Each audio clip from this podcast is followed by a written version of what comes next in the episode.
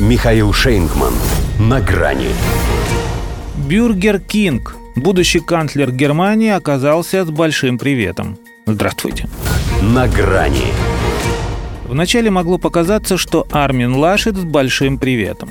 Потому что не должен адекватный политик, претендующий на канцлерство в одном государстве, объявлять своим приоритетом приверженность суверенитету и безопасности другого государства. Но если вдуматься, то он с приветом и есть. В смысле, передал его через газету «Жечь Посполита» всем заинтересованным сторонам. Немцы к их числу не относятся, поскольку в их понимании он, вероятно, и так не сомневается. Или, что скорее, слишком доверяет соцопросам, которые все равно ХДС сулят победу на сентябрьских выборах в Бундестаг, несмотря на падение рейтинга партийного лидера. После этого интервью оно, видимо, продолжится. Хотя польское издание не оставило ему вариантов. Как еще он мог ответить на вопрос, что сделает Германия, если Россия станет использовать «Северный поток-2» против Украины? Естественно, введем санкции и привлечем к ответственности. Строго по тексту соглашения Байден-Меркель. А как иначе, если Лашет – это та же Меркель, только с «в профиль»? По его поведению, правда, уже и не скажешь, что «с». Ведь вот же леса. Вашингтон сбагрил заботу об Украине на Берлин – а тот, не будь дураком, пытается перебросить ее на Москву. Не, нашей подписи под вашей декларацией нет. Поэтому вы уж там сами решаете, для кого из вас эта ноша своя. Мы же будем ориентироваться на целесообразность.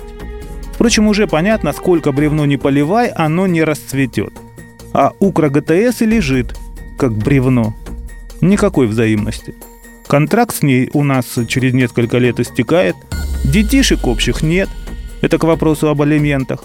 Никто не может заставить мужчину заниматься этим со своей бывшей, если у него уже оформлены отношения с другой.